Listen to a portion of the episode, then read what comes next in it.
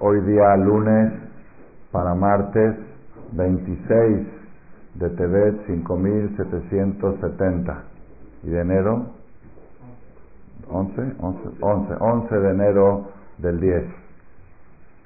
Es primera conferencia, creo que está grabada con el 10, con el número 10.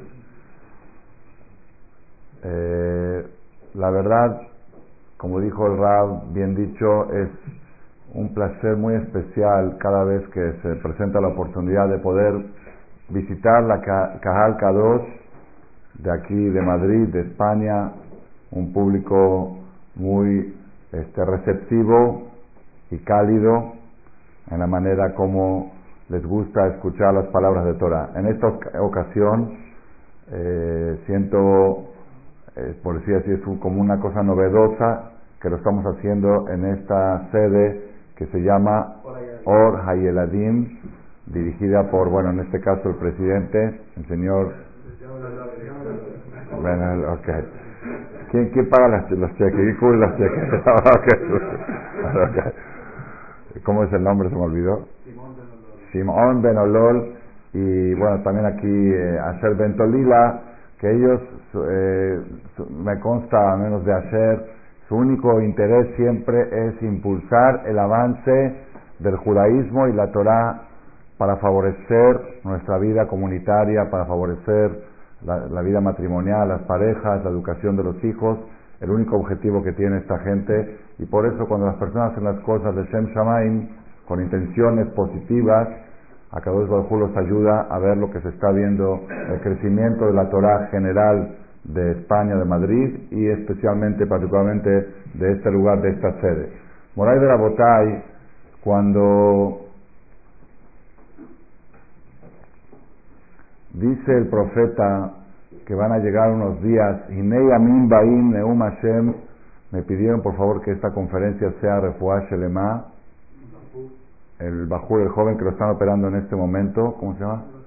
Moshe Barshilon Moshe Barshilón Ban Abraham, de Shmuel Ben Arosh, Liao. Todo lo que quiera pedir por alguien puede pedirlo en voz baja y asignamos esta conferencia para refugiar Shelema de las personas que necesitan salud. Y ya que mencionamos esto, les voy a contar una historia de una señora. Esto fue en la época del Hatam Sofer. Hatam Sofer estuvo en Hungría hace aproximadamente 200 años tenía una yeshiva de 500 alumnos. Un día llegó una señora desesperada diciéndole que su hijo de 8 años está muy grave, tiene, le dio una fiebre y los, doctores dicen que ya está, que ya se va, ya, ya le quedan horas o minutos de vida y que no, saben qué hacer. Por favor, rabino, lean Teilim, lean Teilim, recen salmos, digan Perek hagan algo. Y el rabino le dijo, pues estamos en la mitad de clase, en mitad de estudios, no podemos interrumpir para leer Teilim. Pero mi hijo se está muriendo, lean Teilim. Dice la Torah, están estudiando Torah los muchachos, los bajorín de la yeshiva, y no puedo yo interrumpirlo. Y que se va a morir mi hijo. El rabino la interrumpió al señor y dijo, ¿sabes qué? Le voy a decir una cosa. Yo le dono a usted los últimos cinco minutos de Torah que se estudiaron en la yeshiva para refugiarse de su hijo. Pero yo quiero que lean Teilim. Es lo único que puedo hacer por usted. Yo le dono los cinco minutos últimos de Torah para Shlema. Llegó la señora a la casa y su hijo ya estaba caminando. Estaba en la cama agonizando, ya estaba levantado caminando.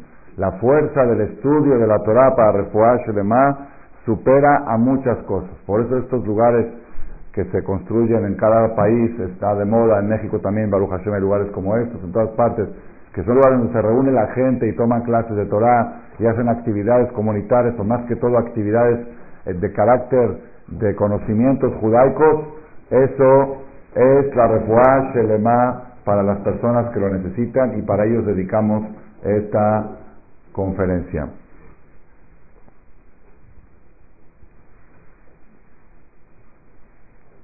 Dice el profeta Yeshayahu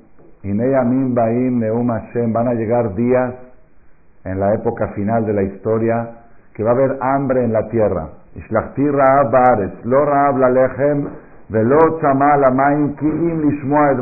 No hambre de pan y no sed de agua.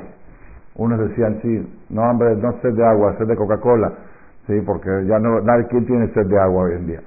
Entonces dice, no, no hambre de pan ni sed de agua, sino hambre y sed de escuchar la palabra de Hashem. Que si va a llegar una, una época en la historia que la gente va a estar sedienta y hambrienta de escuchar mensajes espirituales. Y esa es la época final antes de que venga el Mashiach.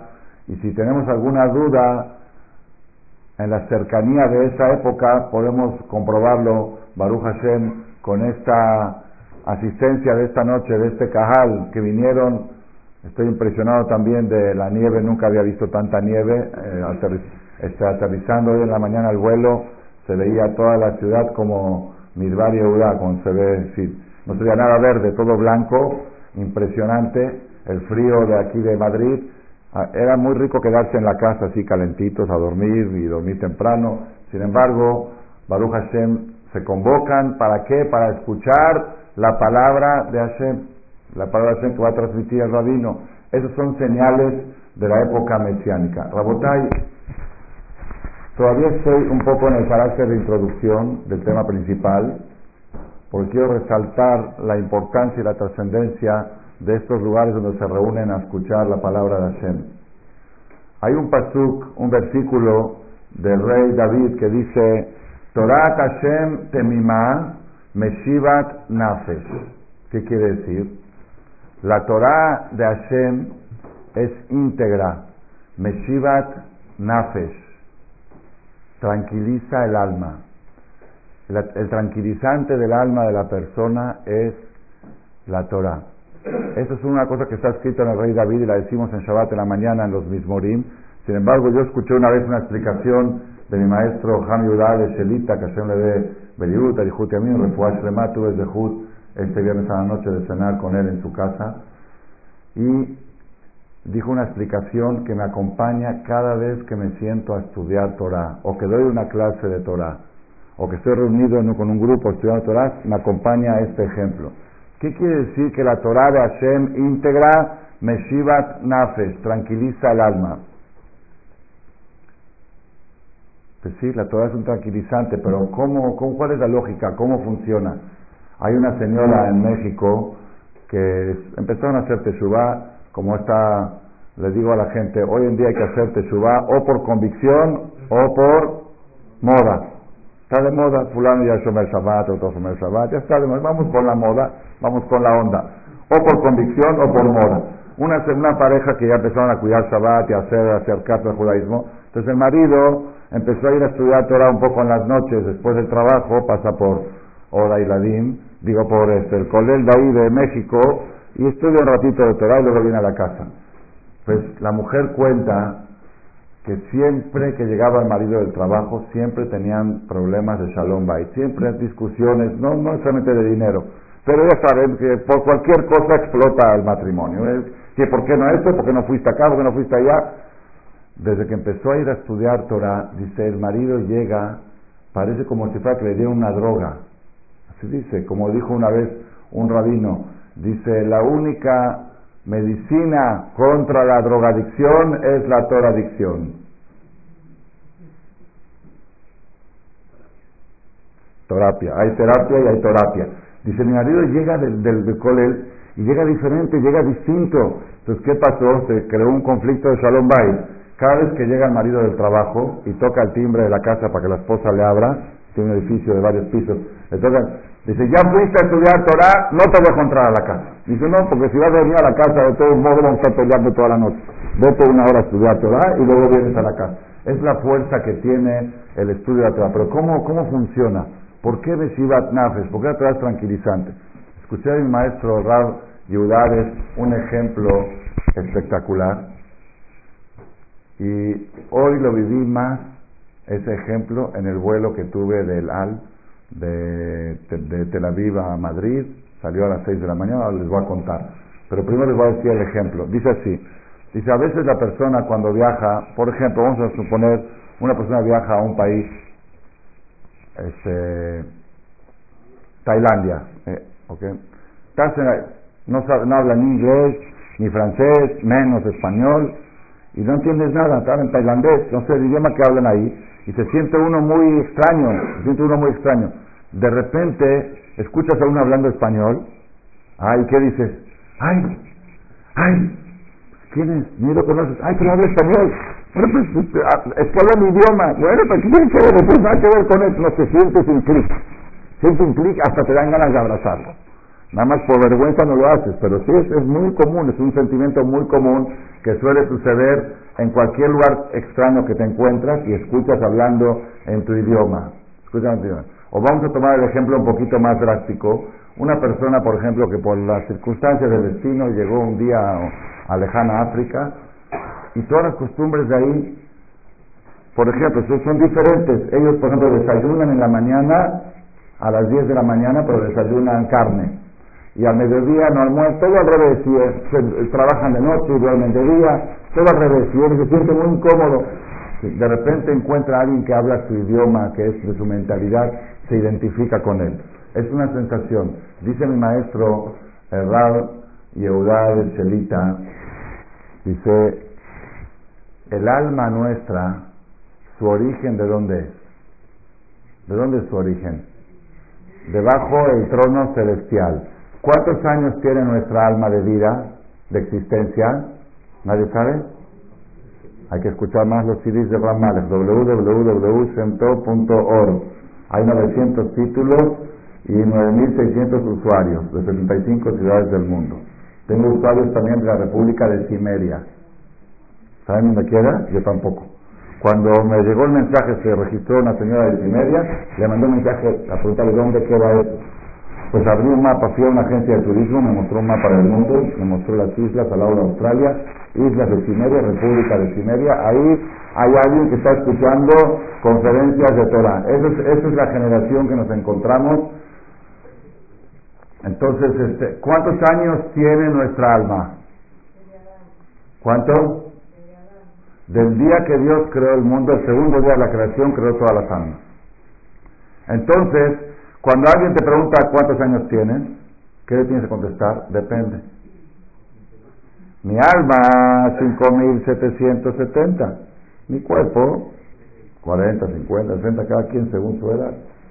¿Quién eres tú? ¿Tú eres tu cuerpo o tu alma? Si eres tu cuerpo, te tienes a más 50, 60 años. Si eres tu alma, nosotros somos nuestra alma, nuestra esencia es nuestra alma, es lo que va a quedar. Todo lo demás, todo lo demás pues se lo comen los gusanos. Yo, cuando me preguntan yo quién soy Shaul Malek, yo no soy comida de gusanos.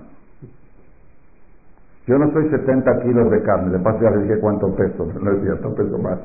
Yo no soy 90 kilos de carne, eso no es Shaul Malek. Yo soy algo que nunca muere, algo eterno. Algo que no se lo pueden comer los gusanos en la tumba. Ese soy yo. Y lo demás es la vestimenta de mi yo. Entonces nuestra esencia es nuestra alma, nuestra neshama.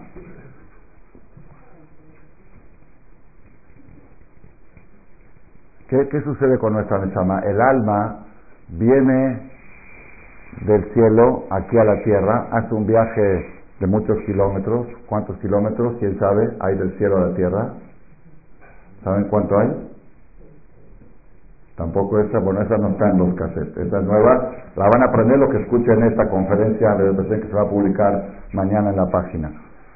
La Gemara dice que de la tierra al cielo hay Mahalach Hamesh Meot Shana. Si una persona se va caminando de la tierra al cielo, se tarda 500 años en llegar al primer cielo. Y entre cada cielo y cielo hay otros 500 años, son 7, 3.500 años caminando haría la persona para llegar al lugar donde está nuestra alma antes de venir. ¿Cuánto representa eso en kilómetros? Se los digo rápido, hagan ustedes la cuenta después. La persona camina, según la Gemara, Ma'alán, Halam, Beyom, Arbaim mil. 40 mail, mail de la Torah son 1200 metros cada mail. ¿Sí? ¿Cuánto? 48, 48 kilómetros por día. Si en 12 horas la persona camina 48 kilómetros, entonces multipliquen 3.500 años por 365 días por 48 kilómetros. Esa es la distancia que hay de la tierra al séptimo cielo donde estaba nuestra alma antes de venir. Ahí estuvo 5.700 X años, cada quien según su edad, ahí estaba tu alma. El alma viene en un viaje tan largo y llega aquí y no entiende el idioma, no entiende nada. Dice, ¿qué le pasa a esta gente? La gente aquí está haciendo negocio, haciendo dinero. ¿Por qué los bebés nacen llorando?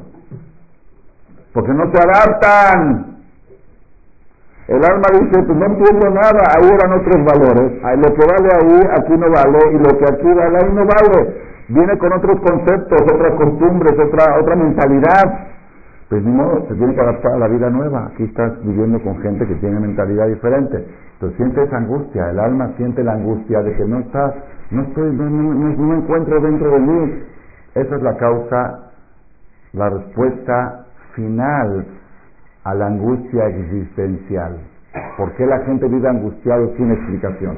Hay un alma interior que grita, no, no, me adapto, no me adapto, no, no me acostumbro aquí, aunque aparentemente nuestro cuerpo sí se adapta, nuestro cuerpo sí se adapta, nuestra alma no se adapta. Y yo quién soy, yo soy mi alma, yo no soy mi cuerpo. Por eso nos cuesta adaptarnos a este mundo en el que vivimos. ¿Qué sucede cuando de repente vamos a escuchar una clase de Torah? unas palabras de Torah, de repente sentimos como un clic. Ah, este, el alma dice, este es mi idioma. Este es mi idioma, este sí. Ahora sí me suena, esto me suena.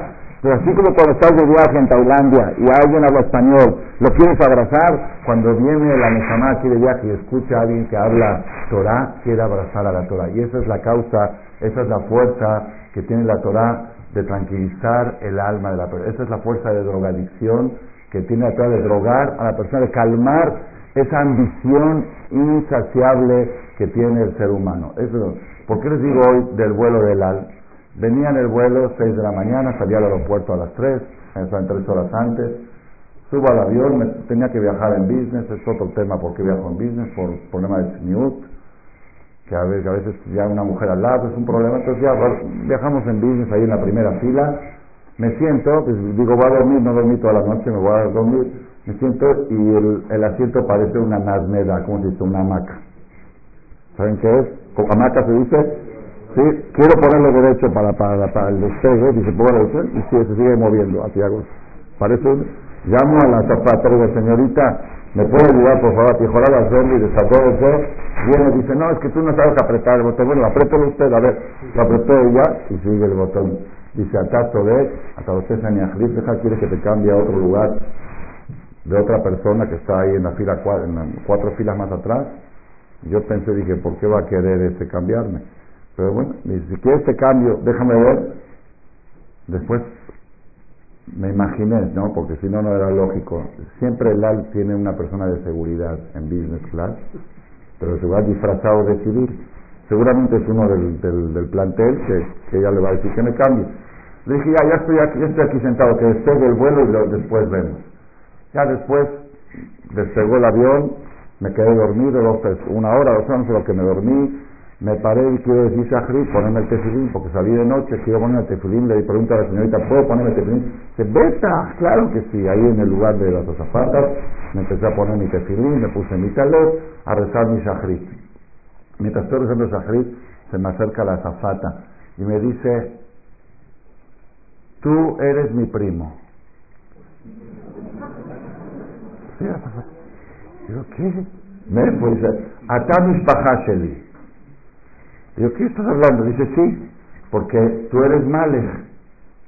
¿Y cómo se dio cuenta que yo soy Malek? Porque ella decidió darme una indemnización por el, porque estaba mal el asiento, un bonus, esto es algo nuevo del AL, un bonus del duty free del AL de 50 dólares, ahí lo tengo, que la próxima vez que viaje con el AL puedo comprar por 50 dólares sin pagar cualquier cosa del duty free del AL.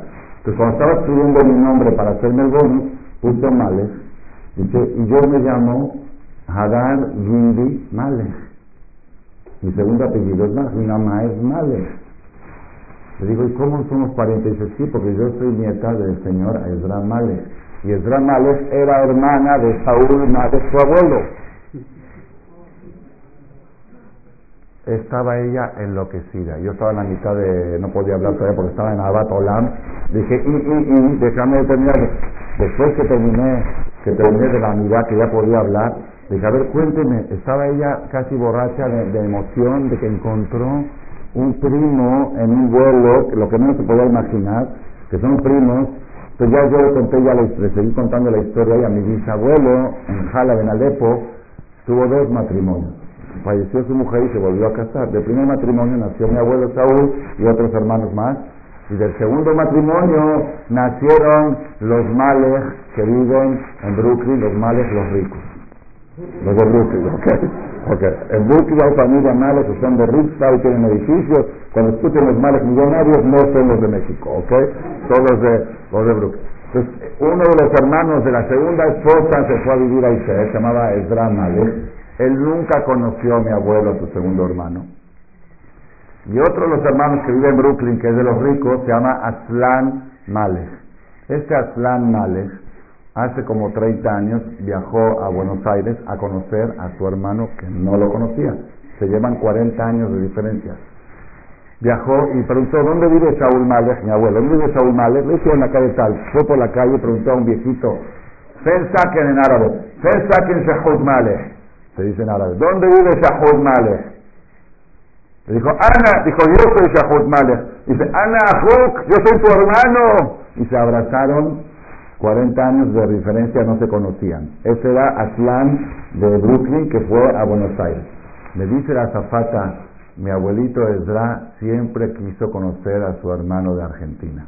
Y nunca se le hizo, nunca tuvo la oportunidad, pero siempre decía que tiene un hermano en Argentina que no lo conoce quiso conocerlo. Dice, y ahora el, la nieta del abuelito Ezra está conociendo al nieto del abuelito Saúl en un vuelo de Tel Aviv Madrid. No saben la emoción de ella, yo también me emocioné muchísimo, porque cuando te encuentres con alguien de tu raíz, de tu familia, de tu historia, es una emoción muy grande. Después de esta emoción, me acordé del ejemplo del Rabades. ¿Qué emoción siente el alma nuestra Neshama cuando se encuentra con la Torah? Cada vez que nos sentamos a estudiar Torah, y escuchamos la perashá, la Neshama dice, esta es mi prima, esa es mi hermana, esa viene de ahí arriba también. Esa es la fuerza del estudio de la Torah y es lo que tenemos que tratar nosotros de dejarle a nuestros hijos el legado y el mensaje. Si tú te sientes angustiado, te sientes deprimido y quieres salir de la depresión, Rabotai, es Baduk Umnuse, revisado y comprobado. Media hora, una hora de Torah, te hace una terapia y eres, cambias, cambias, eres distinto. Y si no puedes asistir a una clase de Torah, ya sea porque no es el horario o porque estás lejos, por una razón, Baruch Hashem hoy en día con la tecnología, con los CDs, con los iPods, con todo eso que hay, puedes poner un CD. Ahora sacamos, últimamente, estamos sacando ya CDs MP3. Cada CD con 60, 70 títulos. Me dice mi esposa, lo pongo en Ross y lo quito del otro Ross porque hablan de, todo el mes de, de de 18 años. Hay muchas facilidades hoy en día para hacer la terapia. Una pareja de Bogotá, que son los que me invitaron este viaje a Israel para el corte de pelo de, su hijo, ellos tenían un poquito de diferencias de Shalom Bait, pero más que todo por, eh, por la presión que hay, la tensión, las tensiones de la vida. Les di esta terapia dos veces por semana, salen a pasear con el coche, el hombre y la mujer, a dar la vuelta con el carro. Me dijo, en Bogotá no hay dónde ir. No hay porque no hay restaurante coche y, los cines ya no nos gustan, las novelas ya son novelas, son para no verlas. Entonces ya no hay, dice, no hay, ¿qué hacemos? Sale con su esposa dos veces por semana a dar la vuelta con el coche y escuchan una conferencia. Y así hablan del tema y platican, tienen fuente de comunicación y aparte es una, una relajación para los dos. Esto es Rabotai, la fuerza que tiene el estudio de la Torah para relajar el alma de la persona. Ahora vamos a pasar al tema que anunció aquí eh, Galici por consejo de Rab eh, Bendahan, cómo atraer la verajá, cómo recibir la bendición de Dios. Tenemos que saber, Rabotai, que la bendición de Hashem existe Quiero hacer una pausa de 30 segundos para dedicar esta conferencia también Leilui Nishmat y para, ah, para solidarizarme en estos momentos con la familia y con la comunidad judía de México de la tragedia que sufrieron el día de, bueno, del día de ayer para ellos y de hoy para nosotros. Yo me enteré de esto bajando aquí en el aeropuerto de Madrid. Estaba yo saliendo ya del avión y me viene persiguiendo una persona atrás. Me dice, ya te enteraste, ya te enteraste, me acaba de llegar en el Blackberry el mensaje de la noticia. Un, una persona muy, muy conocida de la comunidad joven, 47 años, de los más multimillonarios del mundo, 12 mil millones de dólares se calcula su fortuna o más. Moisés Saba Matri, acá, religioso, nueve hijos. ¿Qué pasó? Le pregunté, me dice, se fue, le dije, ¿qué? ¿Un, un, infarto o qué? Me dice, no, el helicóptero. Iba con su esposa, su hijo mayor y su nuera. Y en este momento preciso, en este momento ahora están haciendo la levaya allá en México. Ella es prima, hermana de mi esposa. La nuera también es prima, hermana de mi esposa. Es toda la familia de, mi esposa. Está, aparte son gente muy comunitariamente conocidos, gente a nivel mundial. Raúl usted mandó una comitiva especial para, para esta situación y este, no me puedo imaginar que en este momento están ahí hablando ante cuatro cajones calcinados, del papá, la mamá, el hijo y la nuera. Y dejó ocho huérfanos. Se van a sentar 24 personas de luto en un mismo lugar, porque son toda la misma familia, hermanos, primos, hermanos, sí, pues, van a sentar abuelos, seis abuelos se van a sentar. Lo aleno es muy tremendo el golpe, es un golpe muy fuerte para la comunidad. Yo estoy estremecido desde la mañana que lo escuché, estoy también perturbado. Mi maestro Radio Gades hace tres horas dio una conferencia en la yeshiva hablando del evento y mi hijo ya me la mandó por mail, ya la tengo aquí guardada, no la alcancé a escuchar todavía. Yo pienso que si coincidió que en este momento exactamente me dijo mi esposa a las 2 de la tarde de México iba a ser la de Bahía, entonces seguramente tengo la obligación de solidarizarme con toda la familia que están llorando ahí y con, con lo que estas personas realmente representaban para la comunidad. El papá le dejó a su hijo mayor, ahora el heredero, tiene 18 años. Heredó 12 mil millones de dólares.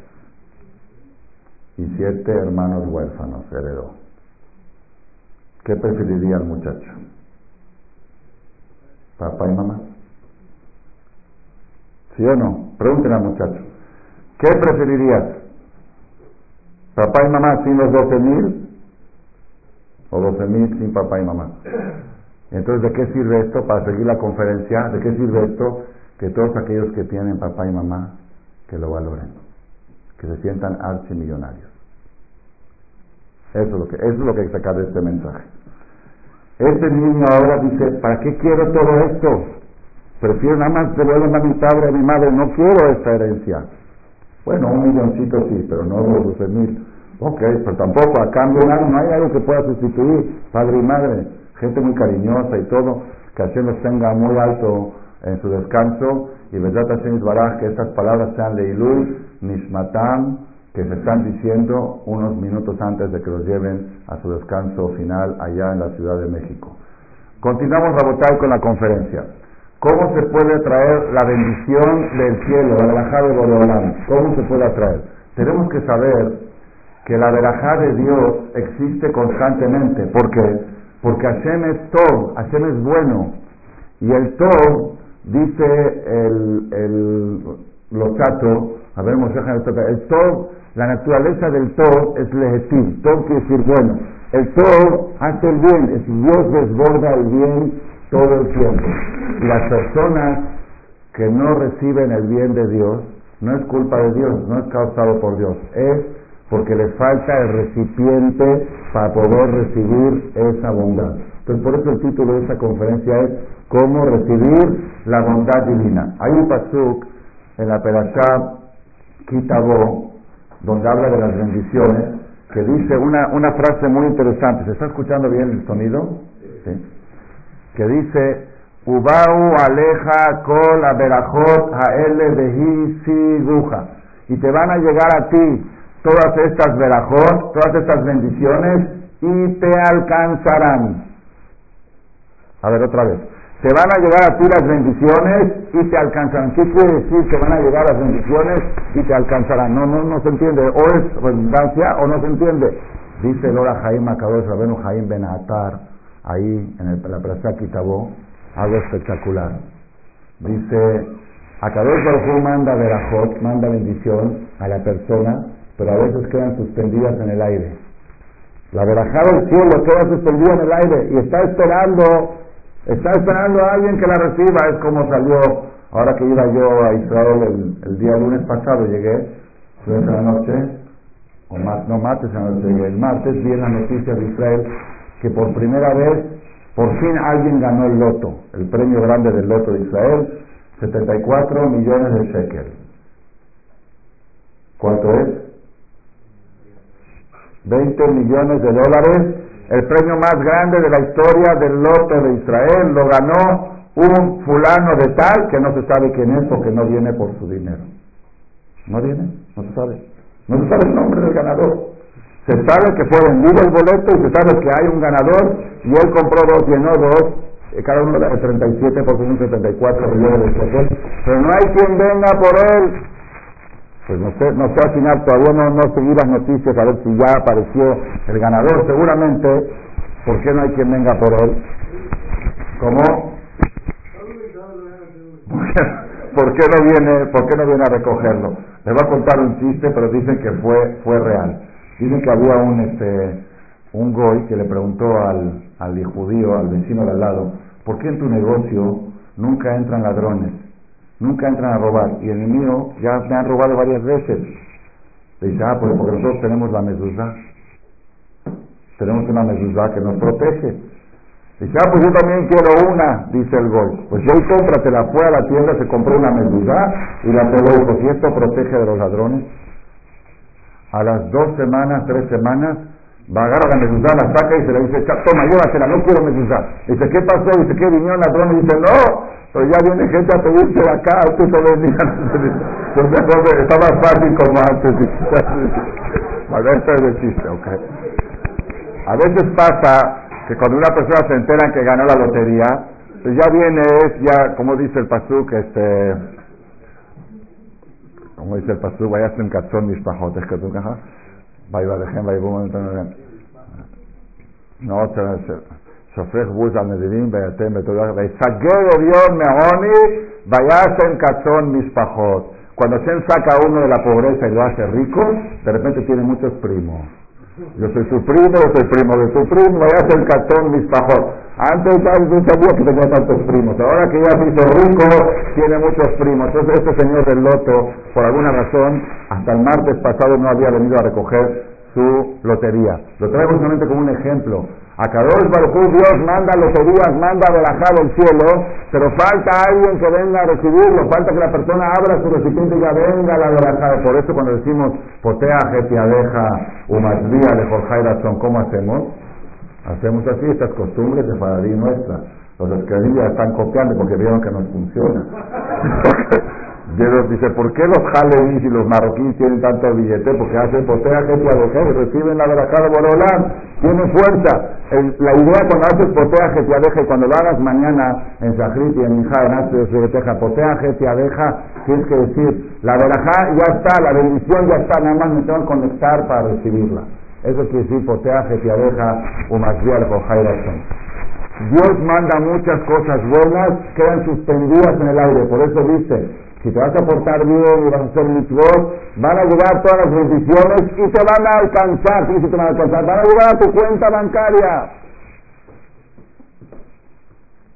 Si te hacen una transferencia bancaria hoy en día con, las transferencias de cuenta a cuenta, ya te, ya te hizo la transferencia de, por ejemplo, de X cantidad, pues tu cuenta está bloqueada, no recibes. Entonces no recibes, te rechaza la transferencia. Otro, ya está, ya está dada la orden, pero no hay, no hay quien reciba. Eso es conectarse para recibir la veraja de Borolán. Cuentan esta historia, puede ser también que fue real o puede ser media real, pero la leí una vez que viajé a Israel en uno de los viajes y me gustó mucho y la voy a transmitir a ustedes. Dicen que una persona así, normal, tradicionalista, le dijo al rabino, tengo muchos problemas económicos, muchos problemas de negocios, ¿y qué me aconseja hacer? Dijo el rabino, mira, estamos ahora antes de Yom Kippur, pues dice que toda la parnasá de la persona está marcada de Kippur a Kippur, mitishri a tishri, hut mitishri. ¿Saben qué es, no? Mitishri a tishri, hut mitishri. De tishri a tishri, excepto tishri. Todos tus gastos, todo tu presupuesto, todos tus ingresos están marcados de tishri hasta tishri. De Kippur a Kippur, excepto tishri. Cuatro cosas. ¿Cuáles son? Tav, Torah, todo lo que gastas para Torah es presupuesto aparte. Si vienes y haces una clase de Torah, la, pagas para un modelo que le enseña a tu hijo, eso está aparte. Sin Shabbat, todo lo que gastas para Shabbat. Res, Ros Jodes, lo que gastas para los Jodes. Y Yud y Amin lo que gastas para las fiestas. Pesa, fiestas, ¿eh? fiestas, no, no, no sejuaridad, fiestas. Pesach, Shavuot, Sukkot, Roshaná y Kippur, todos esos gastos no están en la cuenta. Por eso yo como estrategia, se los digo entre paréntesis, ¿no? Lo he aplicado desde que me casé, porque ya lo sabía, y me, dio resultados espectaculares. Siempre cuando mi esposa tenía que ir a comprar algo, digo, espérate hasta los jodes. Y vas y compras para los jodes, pero compra de más, y lo que sobra lo ponemos en el mes, pero tú compras para los jodes. Cuando hay que comprar pan o leche, compras para Shabbat, el viernes para Shabbat, y lo que sobra lo ponemos en la semana funciona de manera espectacular. Porque eso, no entra en el presupuesto, es presupuesto adicional, extra. Pero todo lo demás, lo que no es Torah, Shabbat, Rosjores y Autor, eso está marcado de Kipur a Kipur. Una persona me dijo, ahora en México antes de salir, dice, la situación, la crisis está muy difícil. Por favor, Rar, estoy preocupado, estoy preocupado porque dice que viene, el 2010 viene muy mal. Así me dice. Dice que, dicen que el 2010 viene muy mal. Le dije, el 2010 puede venir muy mal, pero tu presupuesto te lo marcaron en septiembre del 2009. Hasta septiembre del 2010. Y tú vas a ganar lo que tienes presupuestado, este, haya crisis o no haya crisis. Lo que te toca no, no vas a ganar un peso menos ni un peso más. Ya te lo marcaron en Kipur pasado, así que tú no tienes de qué preocuparte. Preocúpate del Kipur que viene, pero ahorita ya está, ya lo tienes marcado del Kipur pasado. Nada más preocúpate de administrar bien lo que Dios te asignó en el Kipur pasado. ¿Y cómo administrarlo bien? Con el consejo que Dios, Torah, Shabbat, los jueves y Yom Entonces, esta persona, volvemos a la historia aquella, le dijo al rabino, estoy muy preocupado por la crisis, le dijo, es Kipur ahora, échale ganas a Kipur y Dios te va a mandar mucha veraja.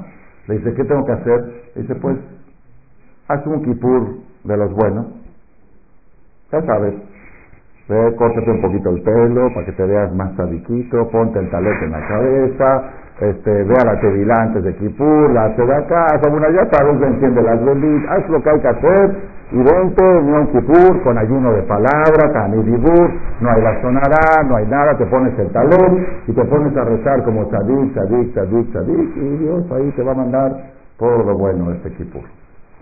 Dijo, seguro, ¿no, Rabino? Seguro, seguro.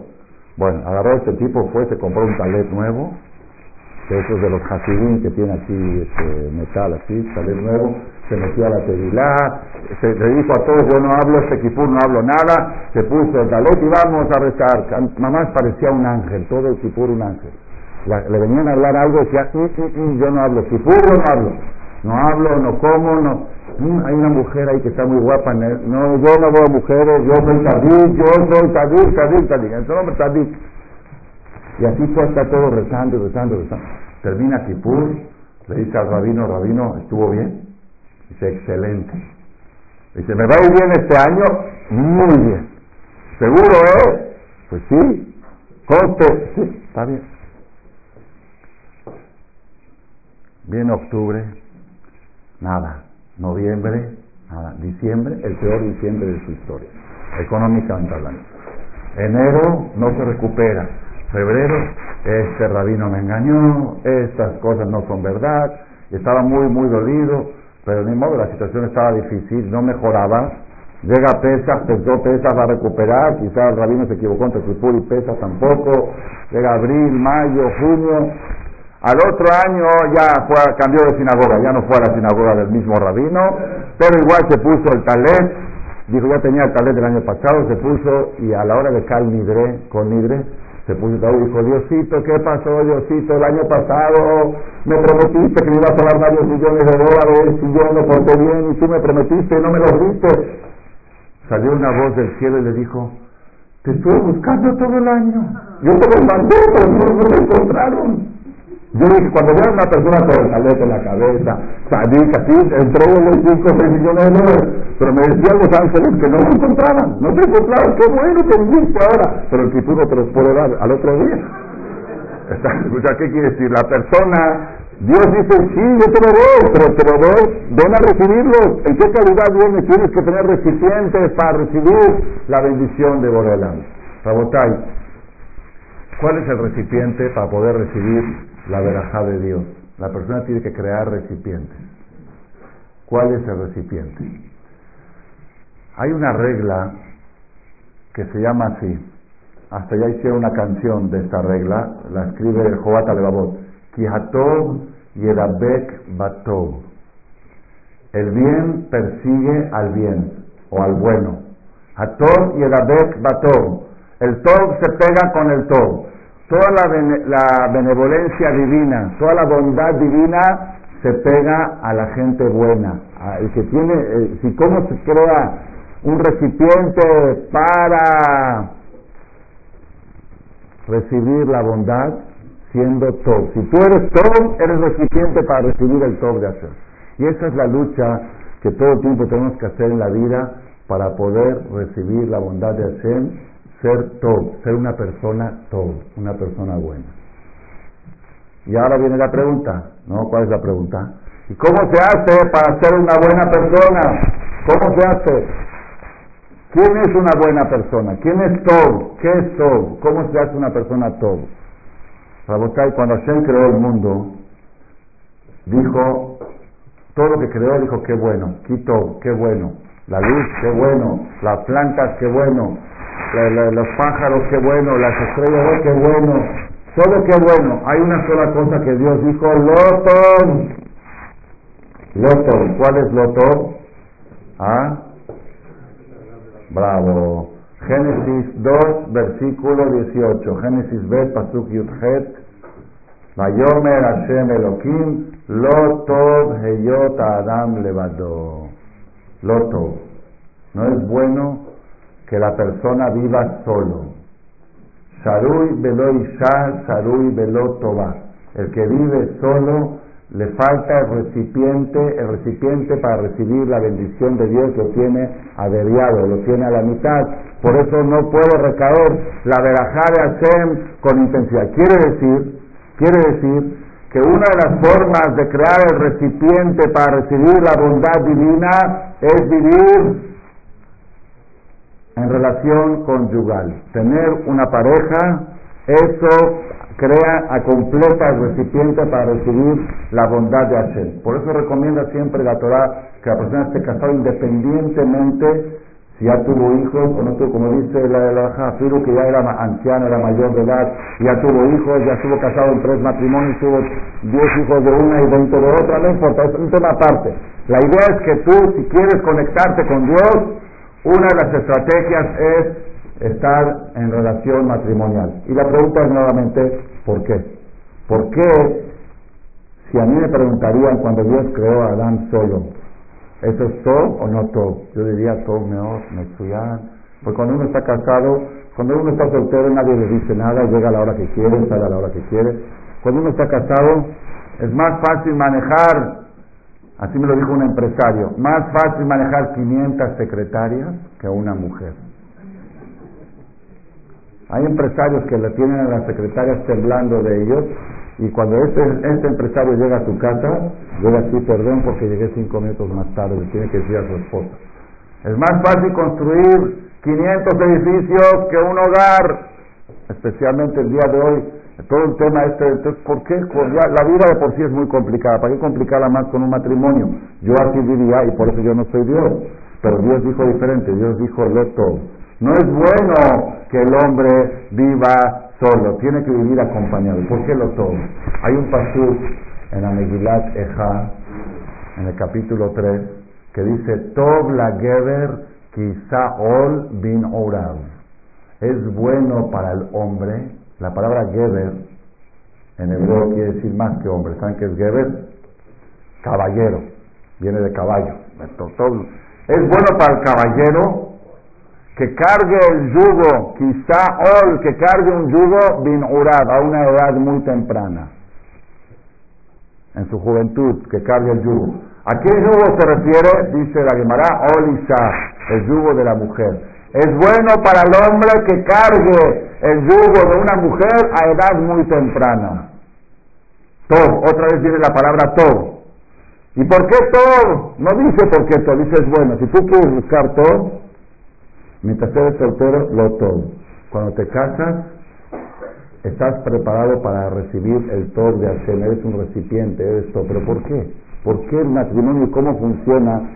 Seguramente esto es cabalístico, ya saben, la media naranja, se naranja, todo eso. Pero a mí, las cosas de cabalá, yo quiero cosas prácticas y pragmáticas que me hagan entender por qué, por qué el estar casado es un recipiente para